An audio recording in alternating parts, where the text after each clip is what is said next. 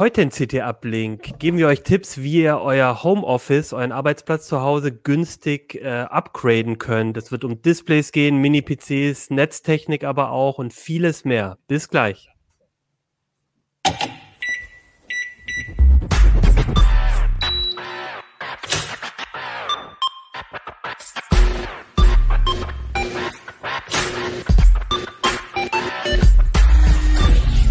CT Uplink. Hey, herzlich willkommen bei CT Uplink. Mein Name ist Achim Bartschok und ich spreche heute mit meinen Gästen über günstige Homeoffice-Upgrades. Bevor wir das aber machen, erstmal Werbung. Du hast Leidenschaft für die IT und neue Technologien und willst dort einsteigen, wo Zukunft programmiert wird? Dann liegst du mit einem Start bei Adesso als führender IT-Dienstleister und bestem Arbeitgeber in der IT-Branche genau richtig. Gemeinsam setzen wir herausfordernde Projekte für unsere Kunden um und da haben wir Menschen, die Lust haben, ihr Wissen, ihre Talente und ihre Fähigkeiten einzubringen. Du bist einer dieser Menschen und möchtest deine Zukunft bei Adesso programmieren? Auf karriere.adesso.de erfährst du mehr. Ja, sehr schön. So, wir haben heute ein Thema mitgebracht, das ist in der aktuellen CT auch zu sehen. Ich weiß nicht, können wir die mal kurz, genau, Carsten hat sie, zeigt sie schon ins Bild. Wir haben sie hier auch, ähm, wir haben, ich habe es jetzt hier auch nochmal eingeblendet. Äh, jetzt sehen wir sie sogar doppelt. Genau, und ein Thema davon, das größere Thema da drin war ähm, Homeoffice günstig upgraden. Da haben wir mal einfach so Tipps gesammelt, äh, aus verschiedenen Bereichen, vor allem in der Hardware, wie man eigentlich so dieses Provisorium, das viele von uns, glaube ich, zu Hause haben, ähm, mit, mit wenig Geld nochmal so, so aufs nächste Level hebt.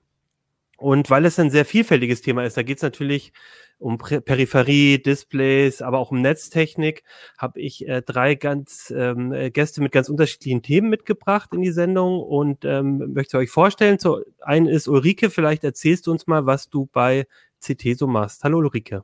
Ja, hallo. Ähm, ich bin Ulrike Kuhlmann. Ich bin wie alle hier anwesenden Redakteurin bei CT, beschäftige mich im Prinzip mit allem, was leuchtet.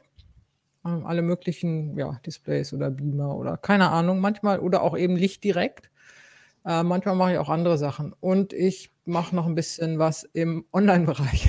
also ich betreibe die äh, Online-Seite der CT oder verantworte die und Social Media und sowas. Genau, du hast recht viel auch an diesem Schwerpunkt mitgearbeitet, mhm. das Thema Leuchten, aber auch ein bisschen Ergonomie. Ja, und dann haben wir Carsten, Carsten dabei. Was machst du denn so? Ich kümmere mich hauptsächlich um Komplett-PCs, Prozessoren, Grafikkarten und solche Dinge. Und wir machen auch den Bauvorschlag einmal im Jahr. Und im Rahmen dieses Specials habe ich mir mal ein paar äh, von unseren Mini-PC-Tests genauer angeguckt. Super, genau. Über die Mini-PCs sprechen wir auch gleich ein bisschen ausführlicher.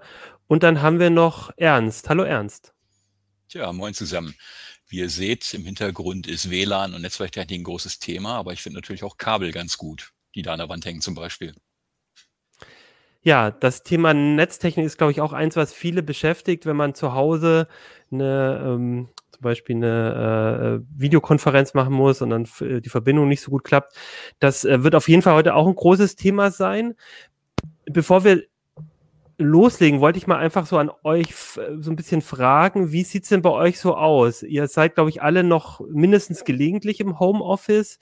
Würdet ihr denn sagen, das ist bei euch noch ein Provisorium, ein, ein sehr langes schon? Oder äh, also gibt es bei euch noch so ein bisschen Lücken, was die Ausstattung ausgeht, oder seid ihr ganz gut ausgestattet? Carsten, vielleicht fangen wir bei dir an.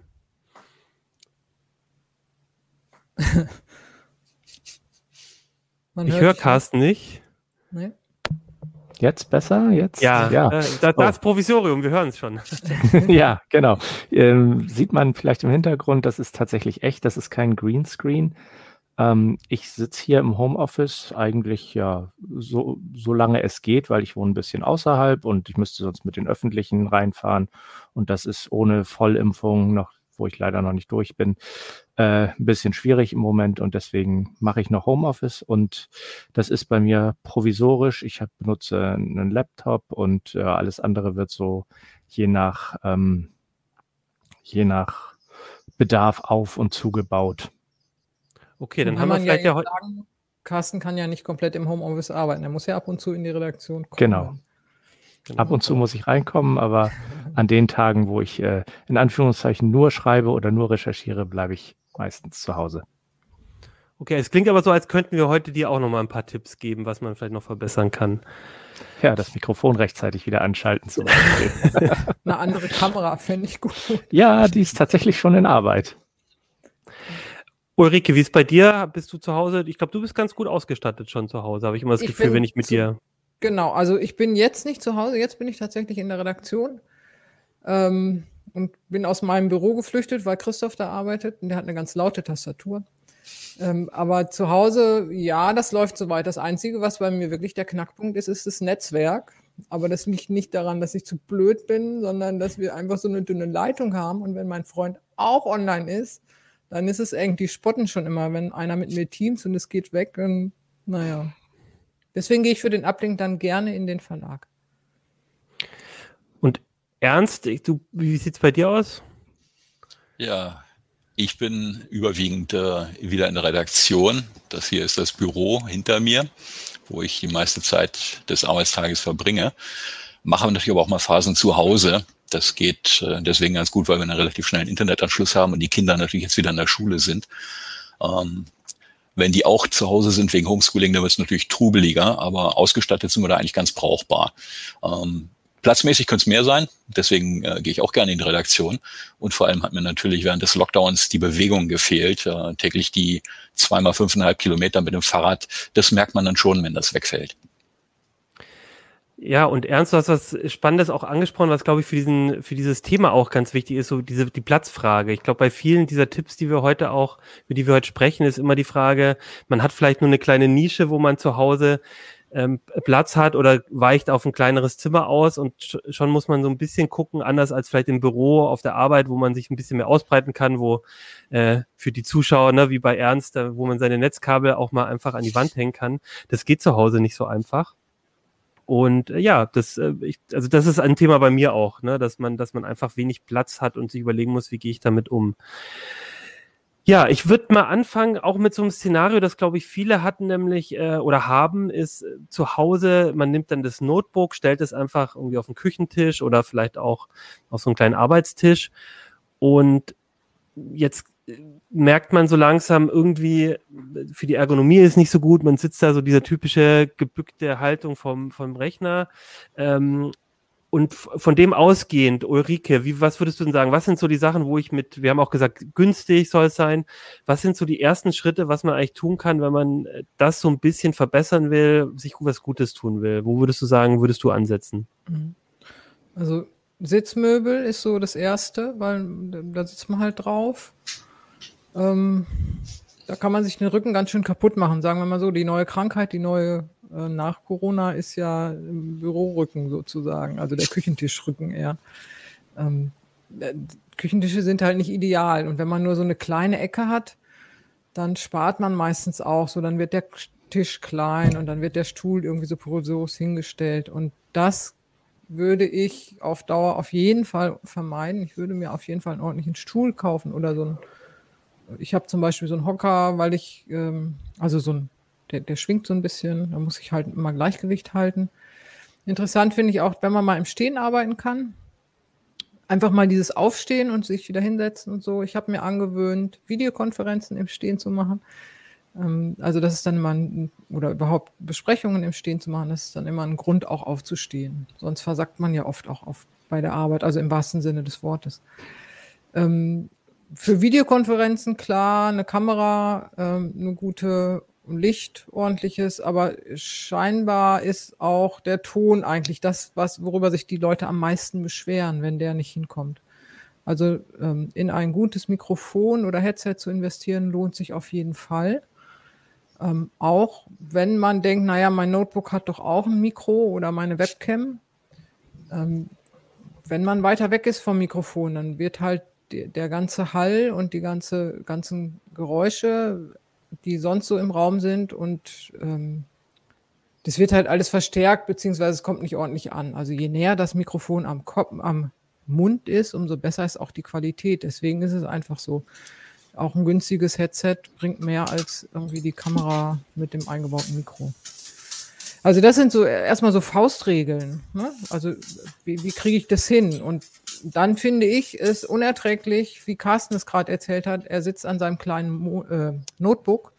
Das finde ich nicht gut. Also ich glaube, dass das ergonomisch auf Dauer auch keine Lösung ist. Ich würde mir auf jeden Fall immer einen externen Monitor zulegen. Also genau, so darf Platz ich da direkt ja. mal einhaken ganz kurz? Äh, es stimmt zwar, ich sitze an meinem Notebook, aber genau wie du das gesagt hast, ich äh, habe, deswegen gucke ich auch manchmal so ein bisschen nach oben, ähm, weil ich natürlich mit einem externen Monitor und auch, was ich noch fast noch wichtiger finde, externe Maus und Tastatur. Also ja. gerade eine Maus finde ich an einem Notebook für den Tag über ja. sehr, sehr wichtig. Und selbst eine billige 10-Euro-Maus ist meiner Meinung nach schon eine Riesenerleichterung gegenüber dem Touchpad. Ja. Also, selbst wenn es ein gutes Touchpad ist. Ja. Zumal es ja auch diese Bluetooth-Mäuse, diese kleinen, die kann man ja wirklich überall mit hinnehmen. Ja, das ist das vielleicht auch. ein Ding mit dem Notebook, das hat man ja auch deswegen, weil man ähm, wechselt, ne, den Arbeitsplatz. Mal geht man, arbeitet man zu Hause, mal auf, im Büro. Ähm, da ist, empfiehlt es sich dann natürlich, irgendwelches Zubehör zu haben, was man entweder doppelt hat oder leicht mitnehmen kann. Da möchte ich gleich mal einhaken. Äh, ich weiß nicht, ob hier zehn Fingerschreiber anwesend sind, aber wenn man sich ständig zwischen verschiedenen Tastaturen umgewöhnen muss, ist es auch ziemlich blöd. Ich habe halt hier im Büro die gleiche Tastatur jetzt wie zu Hause und das ist natürlich dann perfekt. Genau, genau.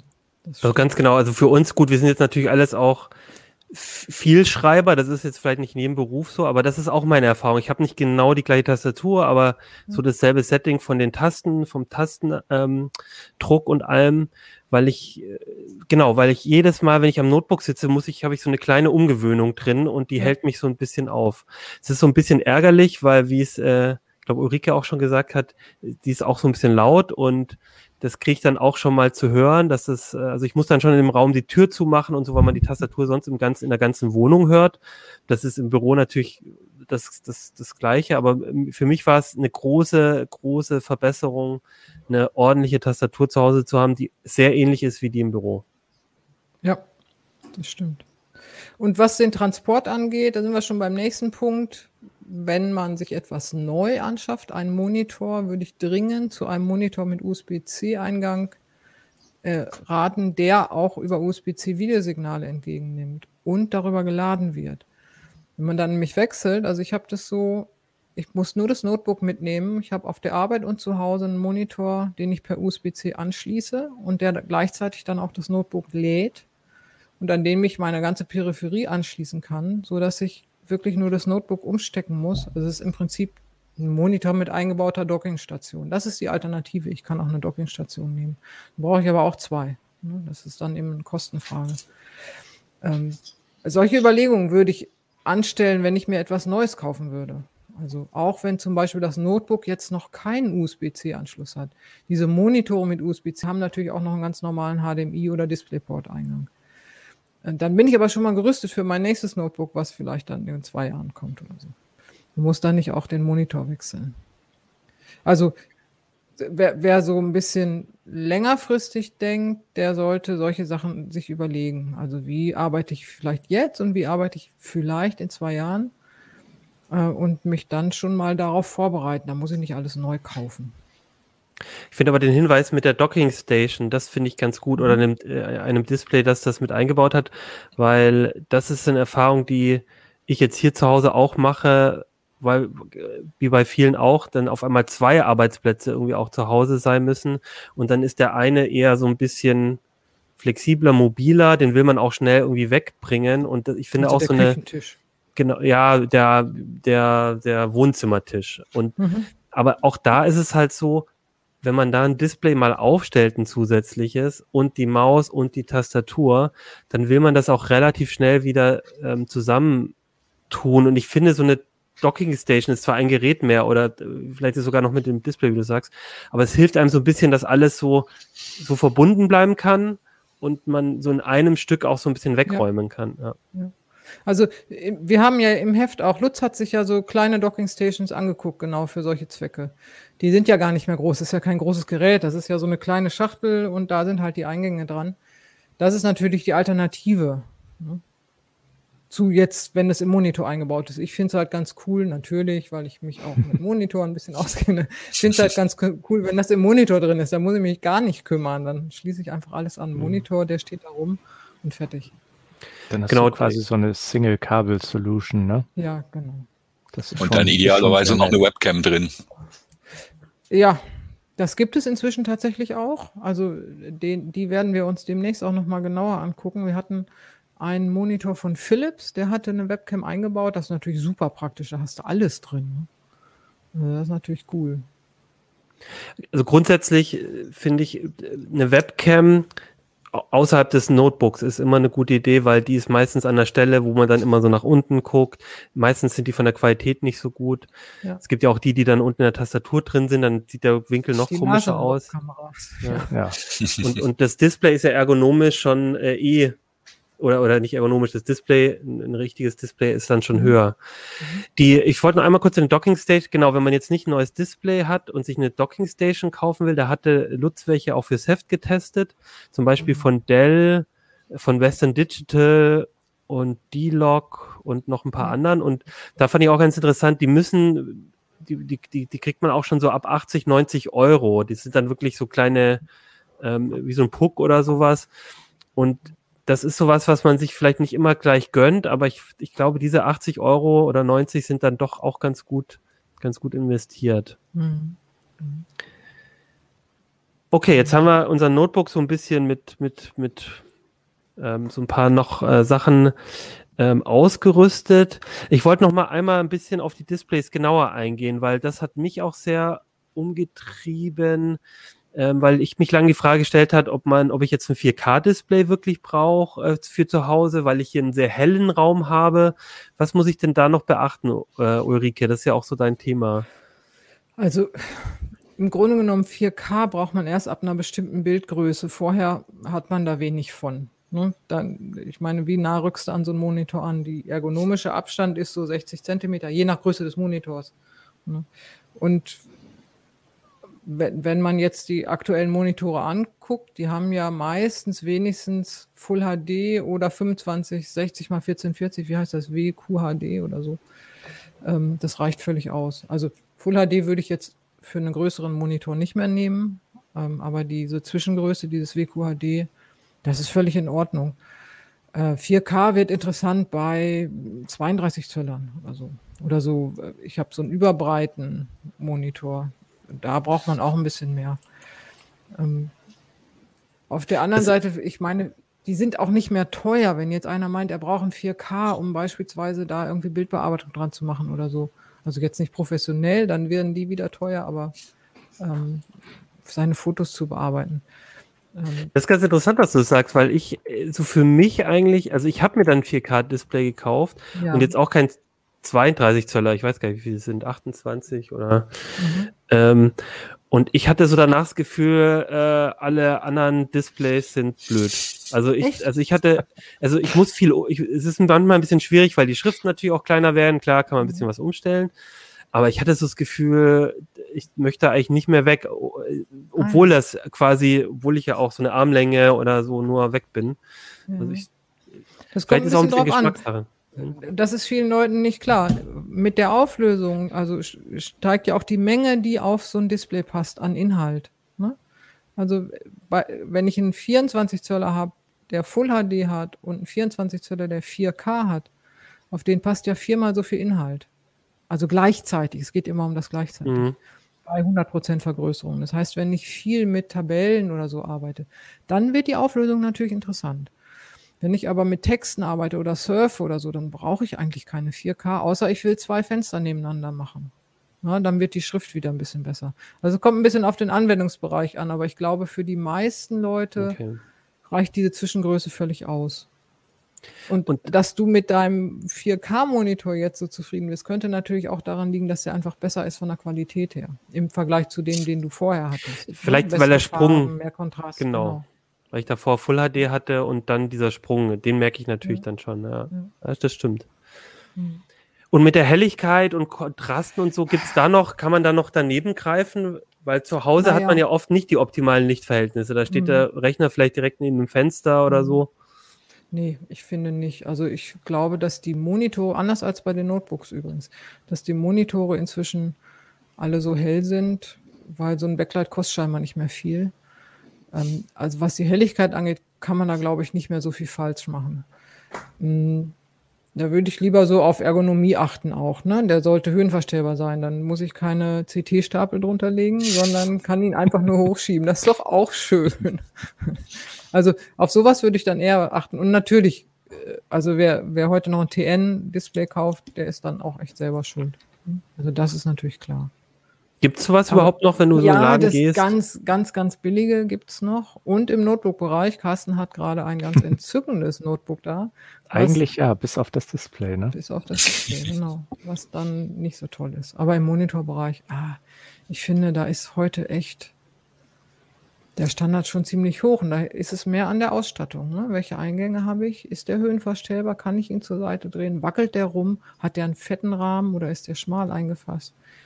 Ähm, steht er stabil? Also solche Sachen, die sind, glaube ich, im Augenblick fast erstmal so auf, also wenn, wenn ich mich in einer Preiskategorie bewege, wenn ich jetzt einen 600 Euro Monitor mit einem 100 Euro Monitor vergleiche, da werde ich natürlich auch, also hoffentlich jedenfalls, den besseren Kontrast haben und eine höhere Helligkeit. Ne? Aber wenn ich mich jetzt so im 200 Euro Bereich bewege, also da liegt es nicht an der Helligkeit. Und je nachdem, was man jetzt so tagsüber am Monitor treibt, kann es auch ganz interessant sein, finde ich, wenn man darauf achtet, dass man den auch um 90 Grad drehen kann, also diese mhm. Pivot-Einstellung. Ne? Wenn man zum Beispiel sehr viel mit äh, langen Tabellen anstatt breiten mhm. Tabellen arbeitet oder sowas. Ja, ja das stimmt. Also, also es kommt sehr viel drauf an, was man tatsächlich den lieben langen Tag damit treibt. Ne? Habt ihr, habt ihr noch zwei Bildschirme, jemand von euch zu Hause? Ja, Oder auch auf der Arbeit? Weil das habe ich mir inzwischen abgewöhnt mit dem, vielleicht mit der besseren Auflösung oder so, aber ich, das kenne ich auch noch, dass viele dann mit zwei Displays noch gearbeitet haben. Ich finde das mhm. super praktisch, muss ich sagen, weil man damit einfach eine ganz harte Trennung von zwei Inhalten machen kann. Wenn ich jetzt äh, äh, auf der linken Seite oder auf meinem Hauptmonitor einen Text schreibe, kann ich auf der anderen Seite, ohne dass der da jetzt irgendwie mal drüber liegt oder irgendwelche Bedienelemente zusammengeschoben werden, kann ich da äh, die zum Beispiel die Tabelle mit den Messwerten offen haben. Also das finde ich oder das, das äh, E-Mail-Programm dauerhaft im Vollbild. Das finde ich zum Beispiel sehr praktisch. Also ich habe hier einen überbreiten Monitor, der im Prinzip wie zwei Monitore ohne Rand dazwischen funktioniert. Und da bin, bin ich sehr zufrieden. Also gerade dieses ein Fenster nach rechts, ein Fenster nach links und in dem einen arbeite ich halt und im anderen kann ich immer gucken. Ähm, das ist super. Aber es ist im Prinzip sind es zwei Monitore in einem Display. Ich habe da eine etwas andere Strategie. Äh, ich habe mehrere virtuelle Desktops, wo die jeweiligen Apps drauf sind und dann normal großen Monitor funktioniert für mich auch wunderbar. Welche Auflösung hat dann dein Monitor? Oh, das hängt davon ab. Ist ja das Betriebssystem in dem Fall. Nee, dann der, der Hardware-Monitor. Äh, zu Hause sind es, äh, was ist das, 1920 mal 1200. Ja, ich glaube 27 Zöller. Und hier im Büro ist es jetzt WQHD mit äh, 2560 mal 1440. Mhm. Da passt natürlich auch schon mehr drauf, aber an die Fläche gewöhnt man sich halt schnell. Ja, ja. Was ich mir übrigens total abgewöhnt habe, ist, dass das Notebook kann man ja theoretisch auch als zweiten Monitor dann noch mit benutzen. Da hatte ich aber immer so das Gefühl, das ist ergonomisch, da muss ich immer irgendwie so schräg irgendwo drauf gucken, ich erkenne es nicht gut. Das habe ich mir inzwischen abgewöhnt, weiß nicht. Ja. Das hatte ich, ich eine Zeit lang als Mail-Client sozusagen, den Mail-Client da noch drauf offen. Ich habe das immer unter dem Monitor stehen, also direkt ah. mittig. Mach damit aber eigentlich nichts, nur eben Sachen, die ich eigentlich nicht im Blick behalten muss, die schiebe ich dahin. Okay. So. Du, noch als letztes wegen der Anschlüsse, da finde ich es schon immer sehr verwirrend mit den ganzen Standards, ne? HDMI, Display, äh, 2021, DisplayPort. Äh, sollte ich da noch auf irgendwas drauf achten für, wenn ich jetzt das Notebook mit einem äh, Display anschließe, kann ich da in also Probleme also, reinlaufen? Jetzt fürs Homeoffice nicht. Also denke okay. ich nicht, denn das über HDMI 2.0 kriege ich alles rüber, auch 4K. Mhm. Das wird erst für Spieler interessant. Ne? Dann brauche ich 2.1, damit ich die höhere Frequenz habe und so. Insgesamt muss man sagen, hat sich jedenfalls für uns so dargestellt, ähm, dass der DisplayPort der unkompliziertere Ein Anschluss ist. Jetzt hat aber nicht jedes Notebook einen DisplayPort. Ne? Und, äh, das ist eher die daher, Ausnahme da, ne? Genau. Ähm, ja, außer über USB-C dann. Da kann man ja dann. Aber ähm, das war mehr so, insbesondere wenn wir sowas wie Gaming oder so getestet haben, dann war es am DisplayPort hat es einfach funktioniert. Und an HDMI ist es immer dieses Gemuckel. Ist es jetzt 2.1? Ist es auch wirklich 2.1 und so? Also mit allen Funktionen oder nicht? Und das hat man beim DisplayPort nicht so sehr. Aber das ist, wie gesagt, das ist mehr für Gamer relevant. Im Homeoffice, da hat man, ja, die Maus, wenn die mit 120 Hertz rüber schwuppt, ist das natürlich super. Also muss man sagen. Wenn der Monitor 120 Hertz kann, ist schon schick. Ähm, aber es ist nicht kriegsentscheidend. Okay, dann sind wir so ein bisschen, haben wir jetzt mal das Notebook so erweitert. Eine spannende Sache fand ich noch, äh, die im Artikel auch drin war, die ähm, oder ein Problem, das mir auch tatsächlich erst jetzt in der in den letzten im letzten Jahr dann nochmal gekommen ist, ist äh, der Drucker. Also ich hatte zu Hause gar keinen Drucker mehr.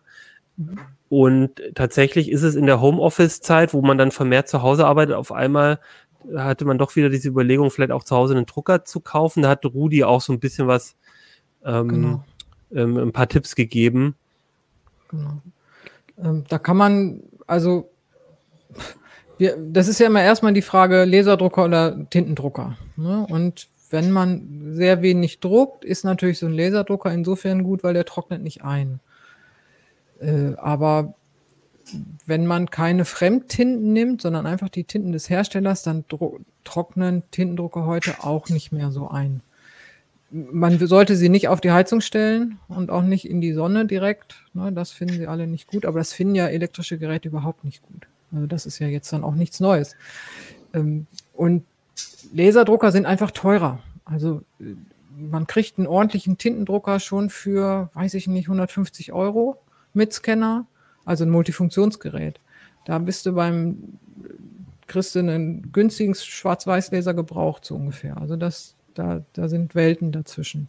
Und fürs Homeoffice, für gelegentliches Drucken und meine Erfahrung jedenfalls, auf einmal muss man doch irgendwas kennen, weil man irgendwas verschicken will oder so, bietet sich halt so ein Multifunktionsgerät an. Ähm, kann man mal gucken. Rudi hat so ein paar Kriterien aufgezeigt in dem Artikel, worauf man achten sollte. Ähm, ja, Genau, aber also das fand ich auch, also da, ich glaube, da kann man jetzt nicht so viel falsch machen, wenn man so ein Tinte war so eine Sache. Tinte ist einfach günstiger für, wenn man jetzt erst sich wegen des Homeoffices genau. einen Drucker kauft, dann braucht man ja wahrscheinlich auch nicht irgendwie jeden Tag 100 Seiten. Mhm. So. Und dann ein günstiges Tinten-Multifunktionsgerät ist da oft, oft schon die richtige Wahl.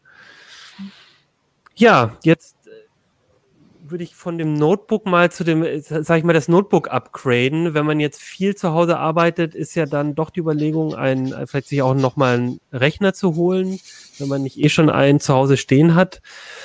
Und gerade in so einer kleinen Nische, in der man dann arbeitet, oder ähm, auch so ist da eigentlich der Mini-PC die eine gute Wahl. Und deswegen haben wir dich, Carsten, auch hier mit reingenommen, weil du dich damit sehr gut auskennst.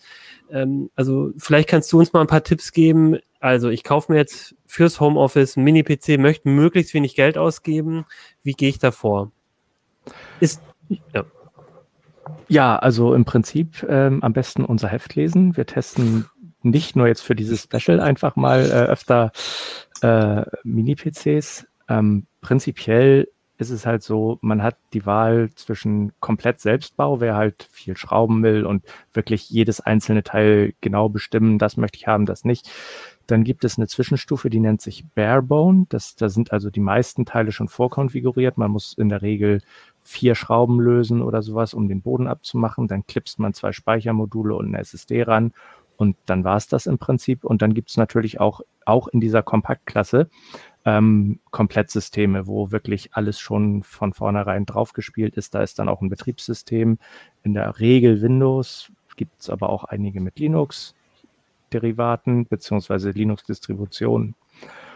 Ähm, die Preisfrage ist dann natürlich etwas schwieriger, weil äh, je nachdem, was man dann kauft, ähm, muss man natürlich noch ein bisschen entweder Eigenleistung erbringen, Teile dazu kaufen. Deswegen ähm, am, am günstigsten kann man wegkommen, wenn man tatsächlich ein, ein äh, ein, ein, quasi einen langsamen Mini-PC als Barebone kauft. Die was, gehen was sind dazu die Preise? Wo, wo geht's da los? Hm, da wollte ich gerade dazu kommen. Ähm, die ganz günstigen, die aber nur so halb empfehlenswert sind, die gehen tatsächlich schon unter 200 Euro los. Da kauft man dann noch ein bisschen Speicher und eine kleine SSD, je nachdem, was man so braucht, äh, dazu. Dann ist man bei ähm, Teilekosten von so knapp unter 300 Euro. Ähm, was allerdings nicht dabei ist, ist dann ein Display das ist halt der Nachteil im Gegensatz zum Notebook. Das, da ist kein Display dabei, es ist keine Tastatur dabei und es ist keine Maus dabei. Also das muss man auf jeden Fall noch dazu kaufen, wenn man es nicht schon hat. Man kann natürlich äh, Standardgeräte, die man schon vom alten PC hat und die einem noch taugen, kann man natürlich weiter benutzen. Man zahlt sie dann ja auch nicht doppelt mit, mit einem Mini-PC. Beim Notebook zahlt man ja immer das ganze Gerät. Und ähm, ansonsten die guten Geräte, die kosten so, würde ich mal sagen, waren, also je nachdem, man muss immer ein bisschen unterscheiden, wie viel Performance braucht man. Das sind halt kleine Geräte. Ich glaube, da haben wir auch ein Bild im Vergleich zu einer Streichholzschachtel. Das können wir vielleicht mal einblenden. Ähm, genau, die sind halt wirklich schon sehr, sehr klein. Und ähm, da zahlt man natürlich ein bisschen was für die Kompaktheit drauf. Ähm, und je nachdem, wie viel Performance man da braucht, kann man rechnen, man kommt so zwischen 350 und 500 Euro, kommt man mit dem guten Gerät schon also für aus. Die, also für die Zuhörer, der war jetzt der Mini-PC nur so hoch wie so eine aufgestellte Streichholzschachtel. Ne? Also genau. wenn die Streichholzschachtel ja. aufstellt, so hoch ist dann das Gerät. Das mhm. sind wirklich, das ist schon super kompakt. Das ist hier ein, Gerät, ein Asus Mini-PC PN50, glaube ich.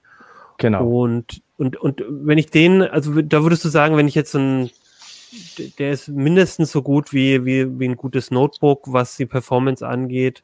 Habe ich denn, was, was sind so die Vorteile gegenüber dem Notebook? Es hängt wahrscheinlich ein bisschen davon ab, wie die Ausstattung ist, also, klar, aber. Ja, also das muss man natürlich ganz klar sagen. So, so, so, so ein äh, absoluter Vergleich, so gut wie ein schnelles Notebook. Äh, es gibt auch rasend schnelle Notebooks. Ja, na klar. Also, ne, das ist, also mit diesem, mit so einem Mini-PC in der Preislage äh, hat man auf jeden Fall genug Leistung für äh, alles, was man so im Homeoffice macht. Im Normalfall, wenn es nicht gerade 3D-Rendering ist. Ähm, für Spiele sind die Dinger nicht geeignet. Die haben, nutzen halt integrierte Grafikchips, äh, so dass ähm, normale Desktop-Videokonferenzen, das ist alles kein Problem. Auch Netflix läuft wunderbar. Man kann hochauflösende Displays anschließen, aber wirklich äh, aufwendige 3D-Spiele sollte man da sich da sollte man sich nicht zu viele Hoffnungen machen. Und vielleicht, vielleicht mal kurz eingeworfen, das Schöne bei diesen kompakten Geräten ist ja, die kann man auch notfalls hinten an den Monitor montieren und dann sind sie aus dem Sichtfeld raus. Genau, das ist einer der Vorteile. Ähm, die sind so klein, die kann man quasi mit einem Weser-Mount, das sind diese Halterungsplatten, wo äh, die Monitore meistens so Bohrungen für haben. Diese Halterungsplatten werden bei den Mini-PCs oft auch mitgeliefert. Die schraubt man dann einfach quasi hinter das Display und schließt dann entweder, wenn man es mag, per Kabel, Tastatur und Maus an oder auch per Bluetooth. Dann hat man keine Kabellage da mehr, zumindest keine groß sichtbare. Ähm, ein weiterer Vorteil ist, äh, dadurch, dass die zwar sehr klein sind, aber immerhin noch ein bisschen höher als die meisten Notebooks und auch keinen Akku da drin verstopfen müssen und sowas, ähm, dass äh, bei den guten Geräten die Kühlung auch deutlich leiser als bei Notebooks ist, sobald die mal ein bisschen gefordert werden. Ich meine, das kennen die meisten von uns ja sicherlich, wenn Windows mal wieder ein Update macht, dann fangen die Notebook-Lüfter an zu heulen, weil das aus irgendeinem Grund äh, die Hardware ziemlich fordert. Das ist also in, im, ja, ich sag mal, im normalen Büroalltag fast schon das Forderndste, was, was, die, äh, was die Hardware da so leisten muss. Und ähm, wer es halt gerne ruhig mag, äh, seine Konzentration nicht gestört haben will, gerade durch dieses hohe Sirren, was äh, viele Notebook-Lüfter leider haben, der kann mit vernünftigen Mini-PCs deutlich leiser durch den Arbeitstag kommen. Und man hat das, man kann den Mini-PC halt, wenn man jetzt zum Beispiel am, am Notebook an der Tastatur arbeiten würde, den Mini-PC kann man auch ein bisschen weiter weg vom Mikro machen. Ne? Gerade bei so einem, bei so einer Teams-Konferenz, das häufigste, mhm. was ich mitkriege, ist, ah, beim Kollegen, der hat jetzt Teams angemacht, also Microsoft Teams oder ja. äh, Zoom oder was auch immer man da benutzt. Ähm, und auf einmal äh, geht, geht der, der, der Lüfter der, an. Ja. Selbst wenn der Mini-PC Lüfter angehen würde, der steht dann vielleicht noch mal ein ganzes Stück weit weiter weg von dem Mikro. Genau. Und das ist dann auch äh, nochmal hilfreich. Also und ich finde kann auch man so- sich auch ja. unter den Tisch klemmen oder wie gesagt, selbst hinterm Mhm. Display sind diese hohen Frequenzen schon deutlich abgeschwächt, weil man ja nur den äh, reflektierten Schall quasi hört. Also das ist schon deutlich besser als das Notebook, was man wirklich immer direkt vor der Nase hat. Und das Notebook, das finde ich halt auch so interessant. Eigentlich ist es ja kompakt, mobil und stört ja nicht so sehr. Aber wenn man sich halt anfängt, wie wir es gerade gesagt haben, Display zu kaufen, eine Tastatur, eine Maus und alles, dann stört auf einmal auf diesem kleinen Arbeitstisch dieses Notebook, weil dann brauche ich ja eigentlich die Ja. Tastatur und das Display und die, das alles dort nicht mehr. Und da ist Genau. Mini-PC einfach auch wieder doch ganz schön viel praktischer. Ja. Nimmt Und- denn eigentlich jemand von euch das Notebook tatsächlich mit aus dem Verlag nach Hause und zurück? Okay. Schon Also mal ich nicht die Mehrheit. Ich habe das mal eine Meldung. angefangen. genau. Ich, ja, genau. Ich, das wäre jetzt für unsere Zuhörer. Ich habe mich gemeldet. Ich mache das. Ich habe das schon vor langer Zeit angefangen, ähm, weil ich häufig beruflich auch unterwegs bin und wir können uns hier ein Notebook auch ausleihen von unseren Assistenten. Die haben immer welche, die kann man sich nehmen. Und es hat mich tierisch genervt, dass ich dann jedes Mal eine andere Arbeitsumgebung hatte. Ne? Du bist auf einer Konferenz und musst jetzt eigentlich tickern oder willst jetzt mal schnell was machen. Und es funktioniert natürlich überhaupt nicht so, wie du dir das gedacht hast. Dann habe ich gesagt, das will ich nicht mehr. Ich will jetzt ein Notebook als Arbeitsrechner haben. Und wenn ich was testen muss, dann habe ich halt Testrechner. Hm? Aber mein Arbeitsgerät, also zum Schreiben und zum Recherchieren und was weiß denn ich, auch für jetzt Teams, äh, für die, ist ja nicht Teams, Entschuldigung, für StreamYard, ähm, nutze ich halt das Notebook und das funktioniert ganz wunderbar. Also, aber tatsächlich, äh, Mit was du gerade beschrieben hast, mit allen Nachteilen. Äh, Christoph leidet manchmal, wenn mein Notebook aufjault, weil Windows wieder was einspielt. Carsten, du hast so Barebones, Ja. also so Teil ausgestattete äh, Mini-PCs und komplette erwähnt. Gibt es denn, äh, also was ist denn da der größte Unterschied? Hat das was mit den Preisen oder der Flexibilität zu tun? Also ist es für mich günstiger, so ein Komplettding zu kaufen oder würdest du empfehlen, lieber ein Barebone, da kann ich dann selber entscheiden, was ich rein tue? Also wer sich zutraut, ähm, vier Schrauben zu lösen, wie gesagt, ich glaube, wir haben da auch mal so ein kleines Bildchen noch da von dem offenen äh, Barebone. Das äh, ist mechanisch und, und bastlerisch nicht sehr anspruchsvoll, wirklich diese vier Schrauben aufzumachen, äh, die beiden Speichermodule rein und die SSD reinzuklipsen. Äh, beziehungsweise die SSD schraubt man fest, aber trotzdem, das ist äh, sehr, sehr einfach und da hat man einfach mehr Flexibilität. Die Komplett-PCs, da ist dann vielleicht auch nicht das da sind irgendwelche, da ist nicht genug Speicher, dann muss man vielleicht wieder Speicher dazu kaufen. Die SSD ist zu klein oder sie ist viel zu groß und man zahlt viel mehr, als man eigentlich bräuchte. Da ist man bei einem Barebone einfach auf der äh, deutlich flexibleren Seite. Und dadurch kann man natürlich auch ein bisschen sparen. Und wenn man so ähm, jetzt nicht auf Windows festgelegt, also ich bin, muss zugeben, ich bin äh, nicht überzeugter, aber notgedrungener Windows-User, weil ich äh, auch sehr viel spiele. Ähm, dann, also wenn man darauf nicht festgelegt ist, dann kann man natürlich auch ähm, mit äh, einer fehlenden Windows-Lizenz nochmal gut 100 Euro sparen. Wenn man zum Beispiel ein Ubuntu drauf spielt und damit gut klarkommt. Also häufig gibt es diese Barebones dann auch ohne Lizenz einfach und dann Die kann man sich ja also Barebones sind in der Regel komplett ohne Windows-Lizenz, weil da halt auch kein, äh, keine SSD drin Genau. ist. Und deswegen kann natürlich auch kein Windows vorinstalliert sein. Das ist bei Komplettsystemen dann anders. Da ist wirklich, also Speicher, SSD, das ist wie ein kleiner, ja, wie ein kleiner Rechner. Da äh, ist dann in der Regel, manche werden sagen leider, aber in der Regel ist da Windows vorinstalliert und äh, den kann man einfach ans, äh, ans Stromnetz anschließen und äh, Maustastatur, Display ran, fertig.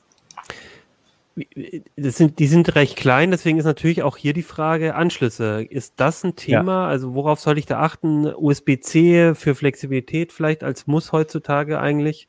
Oder wie, wie siehst du das? Oder brauche ich dann oft doch wieder ein USB Extension, irgendwas, dass ich, dass ich alle meine Geräte rankriege? Wie ist da deine Erfahrung? Ähm, es gibt reichlich USB-Anschlüsse bei den meisten äh, Mini-PCs, also mindestens sechs Stück ist eigentlich so die Regel. Und ähm, wenn man jetzt mal großzügig rechnet, Tastatur, Maus, wenn man sie denn verkabelt überhaupt und nicht per Bluetooth anschließt. Also die meisten, fast so gut wie alle Mini-PCs haben auch ein, ein äh, WLAN und Bluetooth-Modul mit drin. Also die sind natürlich dann drahtlos, Internet und so weiter fähig. Ähm, wenn man, wie gesagt, Maus, Tastatur anschließt, hat man dann immer noch mindestens in der Regel vier USB-Ports frei. Es ist natürlich schön, wenn man USB-C hat. Noch schöner ist es, wenn man über den USB-C wahlweise auch einen externen Monitor anschließen kann. Da gibt es ja welche, die auch DisplayPort-Signale ausgeben. Ähm, die meisten ähm, Mini-PCs machen das löblicherweise über den USB-C, einige sogar äh, mit Thunderbolt. Und ansonsten braucht man heutzutage nicht besonders viele Anschlüsse. Also wer wirklich auf sehr, sehr schnelle Netzwerkverbindungen angewiesen ist, entweder weil er Gigabit Internet hat, nicht nur Gigabit Ethernet, sondern oder äh, zu Hause ein schnelles NAS stehen hat, wo äh, er dann häufig auf die Daten zugreifen muss. Für den ist natürlich auch äh, eine äh, Ethernet-Schnittstelle wichtig. Aber, Aber die wird doch jeder Mini-PC haben. Also die hat ich muss gerade mal nachdenken. Ich glaube, die haben tatsächlich auch noch alle. Ja. Aber ansonsten kommt man, wie gesagt, mit eigentlich mit USB, selbst für äh, Headsets oder sowas, die gibt es auch in reiner USB-Ausführung. Also es muss nicht unbedingt eine Klinkenbuchse sein. Und insofern kommt man mit USB, USB und speziell USB-C eigentlich gut längs. An DisplayPorts muss man dann überlegen, ähm, hat mein Monitor hat vielleicht nur HDMI, dann ist es einfacher, wenn das, äh, wenn der Mini-PC natürlich auch direkt einen HDMI-Ausgang hat. Es ginge natürlich auch über einen aktiven Adapter von DisplayPort, aber das ist dann wieder ein Kabel mehr und natürlich kostet er auch ein paar Mark 50. Gut, äh, dann haben wir jetzt mit dem Notebook angefangen. Wir haben äh, uns angeguckt, eine günstige Maus sollte dazu kommen, eine Tastatur, am besten die gleiche, die man auch, oder eine ähnliche wie auf der Arbeit, äh, eine, eine Webcam, eine externe, ein ordentliches Mikro, ähm, das, das, das man auch nah an den, an den Kopf richten kann. Also es ist zwar alles, kann man sehr günstig machen, aber ne, wenn man das alles kauft, läppert sich natürlich dann doch auch immer ganz gut. Hm, wir haben jetzt äh, die Überlegung, Mini-PC statt Notebook ist vielleicht für so ein Provisorium, wenn man das so ein bisschen verlassen will, auch ganz gut.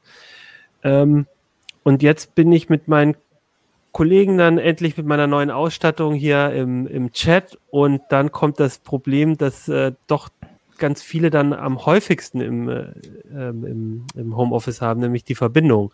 Kann ich ja noch so gut ausgerüstet sein, 1080p Webcam und alles. Ähm, und dann macht das Internet aber Probleme. Das ist zumindest auch das, was die Leser uns am häufigsten so schreiben. Ähm, Ernst, was sind denn deine Tipps, ich, wenn ich jetzt zu Hause merke, irgendwie mein Internet zu Hause ist doch nicht gemacht für die Arbeit? Ja, ich habe da ein schönes Beispiel bei uns aus dem Haus. Wir wohnen im äh, Block, wo acht Parteien leben. Und eine der Parteien, äh, ein Ehepaar mit ihrer Tochter, die noch zu Hause lebt, mussten auch Homeoffice machen, hatten aber nur eine 6 Mbit-Leitung, noch richtig altes DSL, langsamer Upstream. Die waren natürlich sehr unglücklich. Dann hatten die das Dilemma, dass sie zwar prinzipiell Kabel-TV kriegen könnten, aber das in deren Wohnung nicht verlegt war. Also schneller Umstieg auf einen schnelleren Anschluss war nicht. Und der Provider, dessen Namen ich jetzt nicht nennen will, wollte ihnen auch nichts Schnelleres als dieses alte DSL anbieten, weil er sie gerne aufs TV-Kabel rüber haben wollte. Die Geschichte hat natürlich dann doch noch ein schönes Ende gefunden, weil mit ein bisschen Hartnäckigkeit hatte sie dazu bewogen, doch auf VDSL umzustellen und die bekommen jetzt in den nächsten Tagen dann auch mal 100 Mbit und schnellen Upstream. Und das ist das, was für so eine Dreier- oder Vierer-Familie auch äh, angemessener Anschluss ist. Ähm, das Wichtige dabei ist nicht die hohe Downloadgeschwindigkeit von 100 Mbit, sondern der Upstream, der da so bis 30, 40 Mbit geht, je nachdem, wie lang die Leitung ist. Da hat man dann auf jeden Fall genug Reserven auch für mehrere parallel laufende Videokonferenzen in Full HD Auflösung, weil ich so in ein paar Versuchen vor ein paar Wochen mal gesehen habe, das Schnellste, was man da so braucht in Richtung Internet, sind so ungefähr dreieinhalb bis vier Mbit pro Sekunde. Das ist natürlich mit dem ADSL-Anschluss einfach nicht mehr drin, weil die bei 2,4 Mbit aufhören. Da bekommt man dann also schon entweder verringerte Bildrate, es wird sehr ein ruckeliges Bild oder verringerte Auflösung oder es wird matschig durch hohe Kompression, möchte man heute alles nicht mehr haben. Da sind wir natürlich auch hier in Hannover in einer fast goldenen Situation, dass überall schnelles Internet ausgebaut ist und über mehrere Wege verfügbar ist. Wenn man dann so ein bisschen draußen auf dem Lande lebt, wie der Kollege Spille zum Beispiel, da hat man dann nicht ganz die Auswahl. Da muss man dann sich vielleicht nach Alternativen umgucken. Und äh, die können dann natürlich auch teuer werden. Eine Möglichkeit ist zum Beispiel Internet per Mobilfunk, 4G oder 5G. Ähm, da zahlt man dann aber für eine echte Flatrate ohne weiteres auch mal 80 oder 100 Euro im Monat. Dafür bekommt man auch schon sehr schnelle verkabelte Internetanschlüsse. Ähm, Du hast, du hast es, ähm, den Uplink angesprochen und ich finde das, also passt ja auch gut zur Sendung, also die, äh, das ist was, was man, glaube ich, ähm, in so einer normalerweise zu Hause nicht so im Blick hat, weil man äh, zum Netflix gucken ist einem das ja dann erstmal wurscht und zum Surfen im Internet meistens auch. Und gerade in, genau, wie du sagst, in so einer Arbeitssituation oder einer, wenn man Streaming macht, dann muss man ja auch ins Netz streamen. Gibt es da große Unterschiede bei den verschiedenen Übertragungsformen oder also wenn ich jetzt irgendwie einen Kabelanschluss habe, wenn ich DSL habe, wenn ich Mobilfunk mache, ähm, sind da die Verträge, also gibt es da manchmal Verträge, wo das schon ein Problem wird von den, von den Verbindungsraten? Ja, es gibt bei DSL, also Internet über die Telefonleitung und Internet per TV-Kabel, immer diese Verteilung, dass der Downstream wesentlich flotter ist als der Upstream. Ähm, manche werben da so mit 1000 Mbit pro Sekunde vom Internet nach Hause, bieten dann aber nur 50 in die Gegenrichtung an. Das ist ein Faktor von 20. Das finde ich dann schon extrem. Ähm, aber da gibt es dann im Moment zumindest auch noch keine Möglichkeit abzugraden. Das wäre wichtig für Leute, die häufig große Dateien auch wieder ins Netz zurückspielen müssen, auf den Cloud-Server der Firma oder direkt auf den Firmenserver. Ähm, da möchte man natürlich auch möglichst hohe Geschwindigkeit. Ja, ich, dann, kann ich einmal kurz ja. einhaken? Ähm, Joey, du bist zwar im Off heute, aber das ist natürlich für dich ein Thema. Du musst ja auch zu Hause Videos schneiden und so. Hast du da, da ich weiß nicht, ob du dein Mikro heute anhast, aber ähm, wie, wie machst du das? Weil du musst ja, also für dich ist es ja von uns allen wahrscheinlich das größte Problem. Ja, ich habe, glaube ich, auch von euch allen die langsamste Leitung. Du wohnst auch ähm, ein bisschen eher auf dem Land, ne? Ja, ja, wir wohnen richtig schön auf dem Land. Wir haben fantastisch viel Grün um uns herum, nur halt sehr wenig Internet. Ähm, also wir haben konkret 9 Mbit runter und 2,1 an guten Tagen hoch und an schlechten Tagen entsprechend weniger. Das ist wirklich grenzwertig wenig, erst recht, wenn man zu zweit Homeoffice macht, dann ist das eigentlich zu wenig. Ähm, und bei uns kommt dann halt auch noch dazu, dass äh, ja, LTE und 5G sind halt leider keine Alternativen, weil die sind genauso wenig verfügbar wie schnelleres Internet. Ähm, insofern. Aber, wie, aber wie machst du das dann, wenn du jetzt, wenn du so ein, irgendwie eine, ein Video für, für uns schneidest oder irgendwas? Ja, entsprechend viel Zeit einplanen. Also die Folge Ablink lade ich halt über Nacht hoch. Ne? Das sind irgendwie sechs Gigabyte. Wenn ich das abends anstelle, ist es morgens um neun fertig. Man muss ja sich da einfach drauf einstellen. Das geht alles. Was ich halt auch dann gelegentlich mache, ist, dass ich ähm, die Sachen, also ich habe im Büro einen Rechner laufen, über den ich halt äh, remote zugreifen kann. Und ähm, dann rendere ich das halt, wenn wenig dran zu machen ist, im Büro und lade es dann da remote hoch, weil das dann halt einfach schneller geht.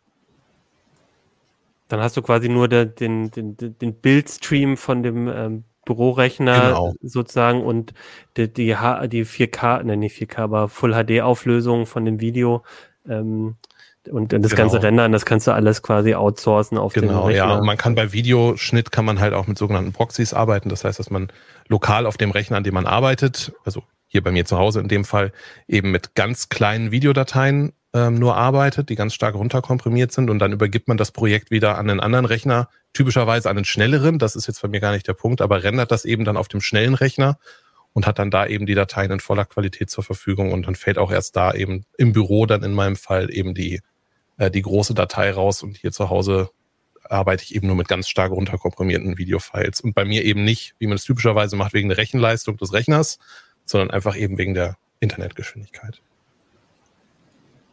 Ja, aber das ist ja wirklich spannend, weil eigentlich du dein, deine Arbeit gar nicht so hundertprozentig gut zu Hause machen kannst, aufgrund der, der Verhältnisse und du kannst auch nichts dran ändern. Ja, das ist echt. Also ich habe, das kann ich ja vielleicht noch kurz erzählen als Anekdote. Ich habe mal bei der Telekom kann man eine Anfrage machen, ähm, um auf eigene Kosten äh, ein schnelleres Internet anschließen zu lassen, also konkret Glasfaser legen zu lassen. Das dauerte dann zehn Wochen, nachdem ich diese Anfrage gestellt habe. Dann rief mich eine freundliche Dame der Telekom an und sagte, sie hätte jetzt mal vorkalkuliert und weil dieses Angebot 100 Euro kostet, wollte sie einmal nachfragen, ob ich das finale Angebot wirklich haben will. Die Vorkalkulation war, sitzt ihr gut, 150.000 Euro. Da habe ich dann dankend auf das konkrete Angebot verzichtet. Ja, ich hätte es vielleicht mal Schnapper. machen sollen, weil, ja, ist ein Schnapper, genau. Also, das ist halt völlig, also, ja.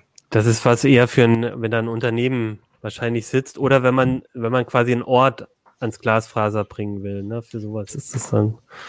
Ja, es ist einfach ein, ein ganz eindeutiger Standortnachteil, ne? Und in dem Moment, wo man eben wie durch Corona ins Homeoffice gezwungen wird, man hat keine Chance, das auszugleichen. Ne? Man ist auf, auf Gedeih und Verderb darauf angewiesen, einfach nicht mehr. Und bei, bei, uns ist halt auch nur die Telekom verfügbar. Wir haben zwar sogar einen Glasfaser, äh, einen, einen, Tele, einen, einen Kabelanschluss unten, aber der ist nicht verbunden. Also wir haben da zwar eine Buchse, aber da liegt kein Signal an. Schade. Hm. Okay, ja, danke, Joey. Das fand ich jetzt einfach äh, mal ganz spannend, weil für dich ist das ja sehr relevant.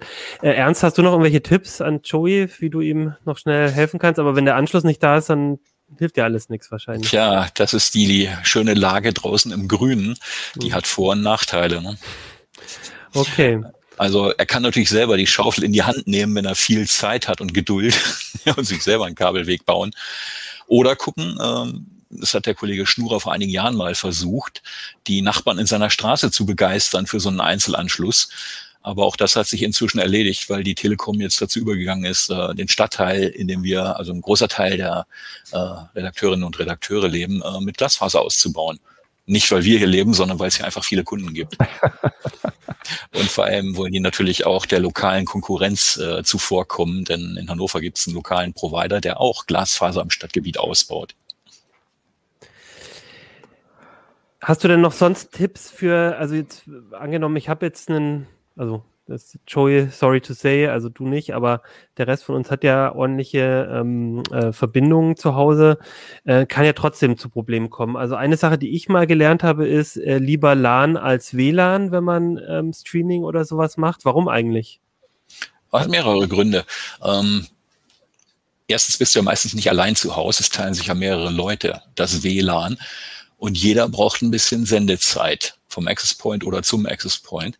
Das heißt, du konkurrierst grundsätzlich. Und wenn jemand mal einen längeren Download anstößt, dann wird es auch einfach in der Luft eng.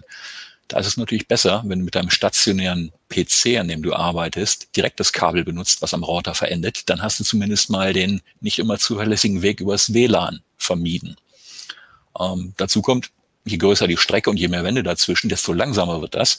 Und das beeinträchtigt natürlich auch wieder äh, die Verbindungsqualität für alle anderen. Also die Faustregel ist, alles, was du irgendwie über das Kabel an deinen Router anschließen kannst, was eine Buchse hat, das schließ auch an. Vor allem Sachen, die ständig Datenverkehr verursachen, Streaming oder sowas. Also Set-Top-Boxen wäre klassisches Beispiel. Ja, WLAN ist bequemer, aber es hat auch Nachteile. Ähm, und wenn du zum Kabel übergehst, du findest heute eigentlich nur noch Gigabit Ethernet, also 1000 Mbit pro Sekunde Übertragungsrate. Und das funktioniert auch normalerweise einwandfrei. Es gibt zwar schon jetzt erste Geräte, die mit zweieinhalb aufwarten. Ähm, das verdoppelt dir mal eben die Geschwindigkeit, wenn du zum Beispiel Dateien von deinem stationären PC auf den Netzwerkspeicher schiebst. Äh, aber da ist noch lange nicht Schicht im Schacht, denn äh, diese Zwischengeschwindigkeiten sind auch mit fünf und zehn Gigabit definiert. Und ähm, du musst halt überlegen, hast du den Fall wie Joey, dass du zum Beispiel ständig richtig große Dateien hin und her schiebst, dann möchtest du natürlich Richtung 10 Gigabit gehen. Geht alles, kostet aber natürlich. Ist eher weil, so ein Spezialfall. Genau, weil wir auch jetzt vom internen Netz reden. Also ne, das, mhm. da ist natürlich der Flaschenhals dann nach draußen immer die Internetverbindung. Ja, genau. Aber genau, aber wenn man zu Hause, wenn man viel mit viel mit großen Dateien arbeitet, kann es unter Umständen doch sehr relevant sein, dass im Haus auch eine schnelle Verbindung und der Rechner untereinander hat. Ja, ja Joey hat es ja eben schon erläutert. Er lässt dann halt den Uplink, der jetzt gerade hier produziert wird, nachts raufladen. Ähm, das kannst du natürlich auch ganz bequem mit dem NAS, also Netzwerkspeicher, den du hast, machen, der läuft ja meistens durch. Und dann kann er halt, sobald er zu Hause geschnitten hat, das Ganze dahin legen und das wird dann über Nacht synchronisiert. Spart ist dann vielleicht auch eine Option. Ja. ja, je nachdem. Und ähm, ja, wenn es um Stabilität der Verbindung geht, Internetausfälle kommen immer wieder vor. Das hat man neulich ja auch mal im Heft, das Thema. Ähm, bei mir war es vor ein paar Jahren mal so, dass die Leitung für geschlagene zwei Wochen tot war, weil kein Ersatzteil zu bekommen war. In dem Fall war das Problem nicht der Router bei uns, sondern die Gegenstelle beim Provider. Und äh, dann ist es gut, wenn du eine Möglichkeit zum Ausweichen hast. Ähm, der Königsweg ist natürlich, du hast zwei Anschlüsse gleichzeitig, zum Beispiel einen über das TV-Kabel und einen über die Telefonleitung. Äh, das muss man da auch bezahlen wollen. Äh, ist vielleicht was für Selbstständige, bei denen es auf ständige Erreichbarkeit wirklich ankommt oder so kleine Bürogemeinschaften oder WGs, wo viele Leute arbeiten und sich die Kosten besser verteilen können. Ähm, der einfache Weg ist dann natürlich, okay, ich lege mir mal so einen USB-Stick für Mobilfunk zur Seite. Den kann man an viele Router anschließen und dann da sozusagen eine Umleitung vorbereiten, falls der Hauptanschluss mal ausfällt. Und dann geht man halt tageweise über Mobilfunk ins Internet. Ähm, dafür gibt's Dayflats, die dann so größer 5, 6 Euro am Tag kosten. Und, äh, Entschuldigung, so. Ist natürlich das klar. muss man aber vorher vorbereiten, sonst funktioniert es nicht. Ne? Ja, natürlich, klar. Ähm, ich weiß ja nicht, warum mich jetzt jemand anruft, sorry. Wir haben es gar nicht gehört, Ernst, ehrlich gesagt. Gut. Ähm, du musst es vorbereiten, du musst dir so eine SIM dafür besorgen und das Ganze auch mal ausprobieren, damit du es im Ernstfall, wenn die Leitung tatsächlich weg ist, deine Hauptleitung, dann auch schnell auf Mobilfunk umstellen kannst. Und du brauchst einen Router, der das kann. Aber das kann man alles vorher prüfen. Gibt es denn irgendwelche Nachteile, über Mobilfunk zu gehen? Also Stichwort Latenz oder also muss äh, oder ist das eigentlich, ähm, also wenn ich jetzt übers, über, wenn ich jetzt heute hier zum Beispiel die Sendung über Mobilfunk machen würde, würde das genauso gut laufen? Ähm, das hängt wieder ganz davon ab, wo du bist, ähm, bei welchem Provider, wie die Verbindung zum Funkmast ist und was in der Funkzelle sonst so los ist. Okay. Also das ist wesentlich schlechter zu ähm, kalkulieren. Vorauszusagen ja, okay. als beim Festnetz, weil äh, Funk ist immer ein geteiltes Medium. Hm. Und du weißt nie, was in der Zelle los ist. Das ist beim WLAN genau wie beim Mobilfunk. Hm. Ähm, klar, solche Effekte gibt's auch bei verschiedenen äh, Internettechniken über Festnetz. Äh, wir hören ja immer wieder von den Providern für TV per, äh, für Internet per Kabel, also TV-Kabel, ähm, dass es so zu bestimmten Tageszeiten eng wird, dass dann die Downloadraten tierisch einbrechen dann muss man auch überlegen, ob vielleicht doch ein DSL-Anschluss, der zwar langsamer ist, aber dir meistens besseren Durchsatz bietet, die geschicktere Alternative ist. Aber das ist nichts, was man von heute auf morgen entscheiden sollte, sondern einfach ein bisschen beobachten muss über ein paar Wochen. Mhm. Vielleicht ist es ein vorübergehendes Problem, weil irgendwo eine Komponente ausgefallen ist und in zwei Wochen hat sich das wieder normalisiert. Und noch als letzter Punkt, weil wir, also wir haben hier das, das Thema, also wir sind auch hier in der Wohnung über Kabel und da ist der Kabelanschluss in, im, im Flur ganz am Anfang von der Tür und einer der Arbeitsplätze ist doch am anderen Ende von der Wohnung im, im Wohnzimmer. Da ist es schon manchmal, ähm, wird es schwierig mit der Verbindung. Da hatte ich schon überlegt, einfach einen Repeater mal zu kaufen. Das wäre wahrscheinlich die beste Lösung, oder? Einfach nochmal einen Repeater, um das Signal, dann ist es doch über WLAN, weil ich möchte das Kabel nicht durch die ganze Wohnung hier irgendwie. Ja, es ist machen. die zweit- oder drittbeste Lösung. Okay. es ist zwar manchmal irre mühsam, äh, so ein Ethernet-Kabel, so ein Patch-Kabel zu verlegen. Die gibt es natürlich auch extra flach. Ähm, ich habe mir die Mühe zu Hause mal gemacht, in dem Fall mal vor dem Einzug und ein paar Zimmer miteinander verbunden. Das war dann ein bisschen aufwendig, so von wegen die Sockelleisten abziehen und das Kabel dahinter drücken. Geht natürlich nur, wenn noch keine Möbel drin stehen. Aber selbst dann, man findet meistens doch irgendeinen kleinen Weg. Manchmal sieht es dann nicht ganz so schön aus, aber die Stabilität ist einfach irre und vor allem okay. die Geschwindigkeit, die du im Haus hast okay, wäre die beste Option.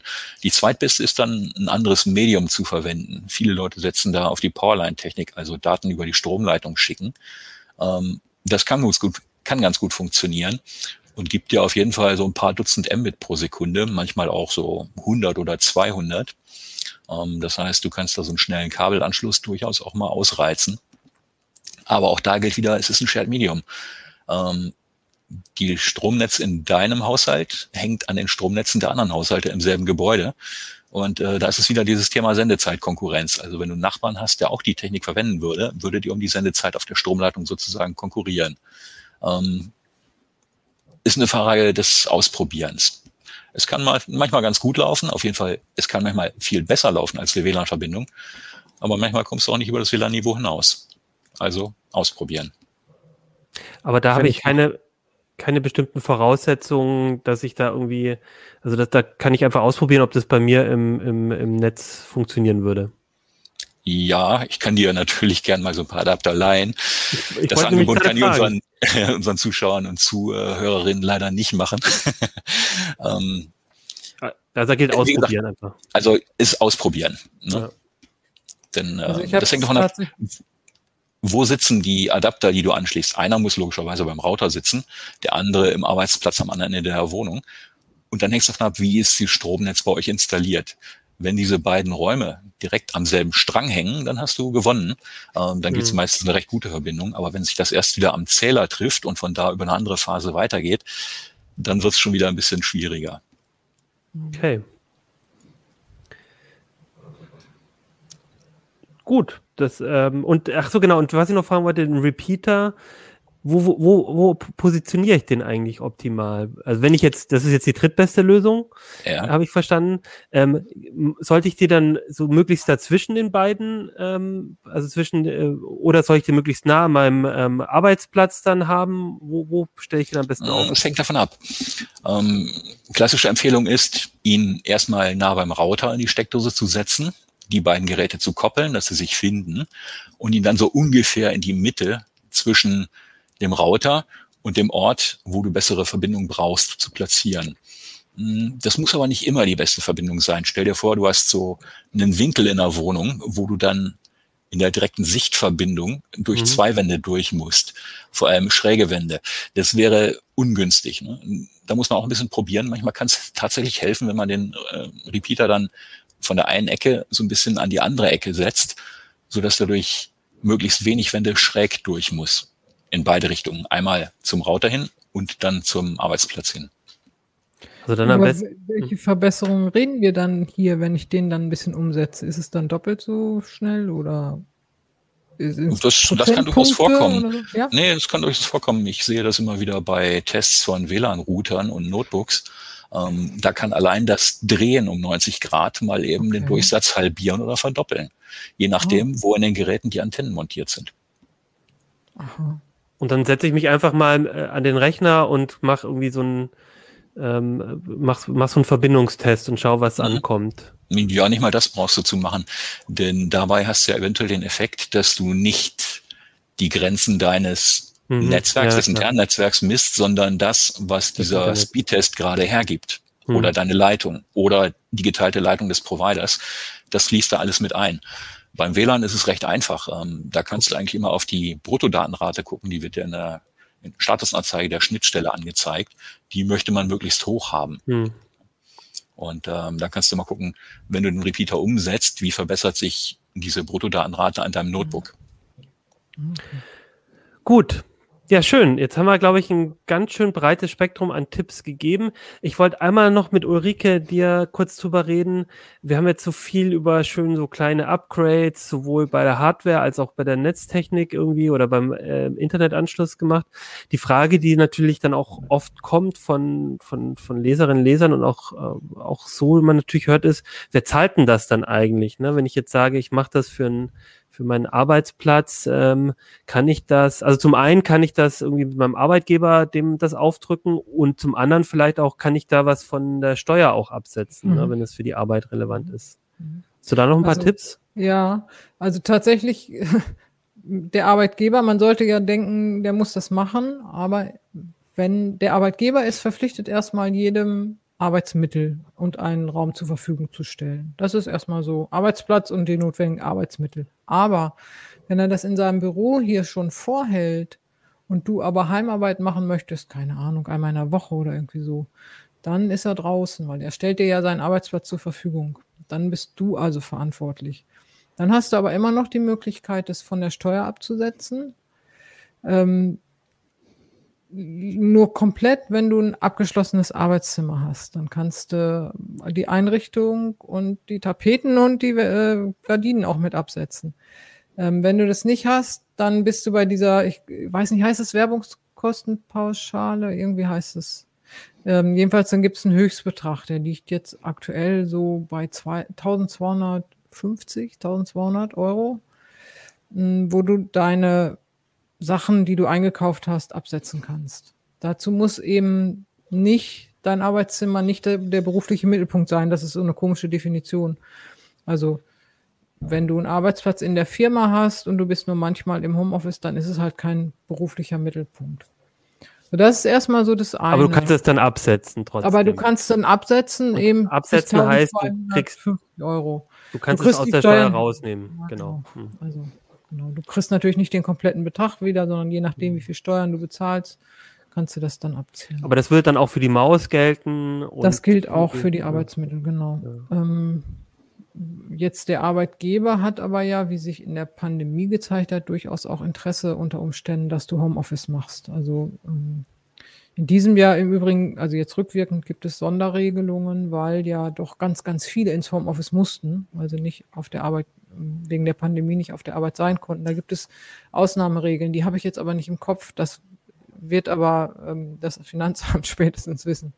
Ich meine, das Ähm, sind 5 Euro pro Tag an maximal so und so ne? viel Werktagen, ich glaube. Und eine Gesamtsumme von 600 Euro. Ja, es ist jetzt irgendwie nicht so viel, aber immerhin. Haben oder nicht haben. Genau, macht schon 1200. Nein.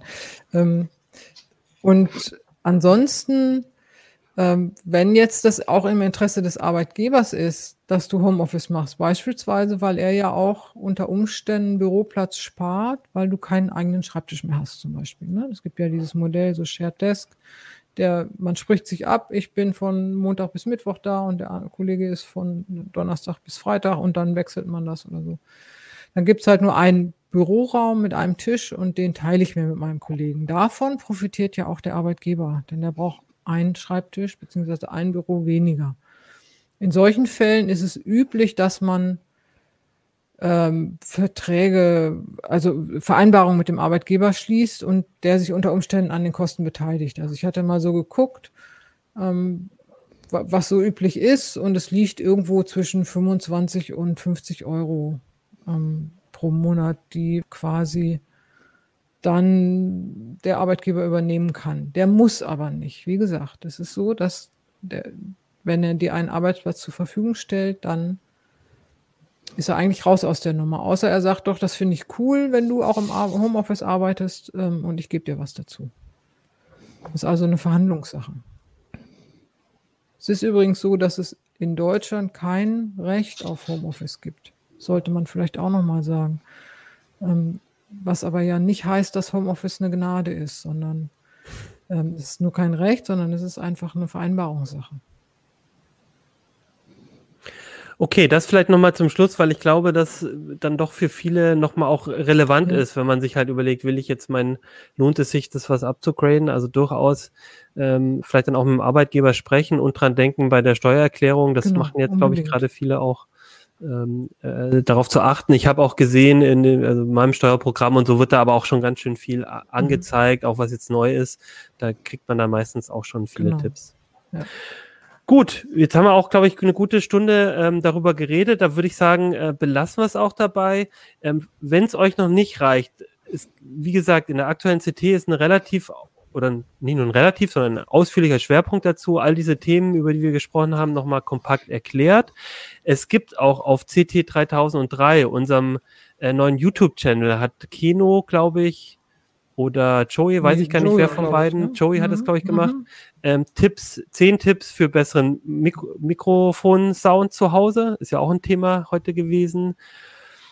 Und ansonsten ist, wir schreiben eigentlich in jeder CT gibt es nochmal Tipps immer wieder zu den verschiedenen Kategorien, über die wir heute gesprochen haben. Also es lohnt sich auf jeden Fall immer zu reden.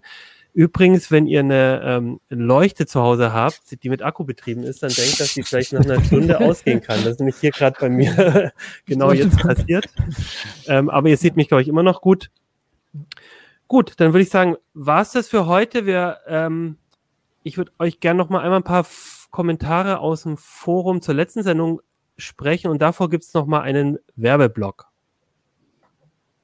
Du hast Leidenschaft für die IT und neue Technologien und willst dort einsteigen, wo Zukunft programmiert wird? Dann liegst du mit einem Start bei Adesso als führender IT-Dienstleister und bestem Arbeitgeber in der IT-Branche genau richtig. Gemeinsam setzen wir herausfordernde Projekte für unsere Kunden um und dafür brauchen wir Menschen, die Lust haben, ihr Wissen, ihre Talente und ihre Fähigkeiten einzubringen. Du bist einer dieser Menschen und möchtest deine Zukunft bei Adesso programmieren? Auf karriere.adesso.de erfährst du mehr.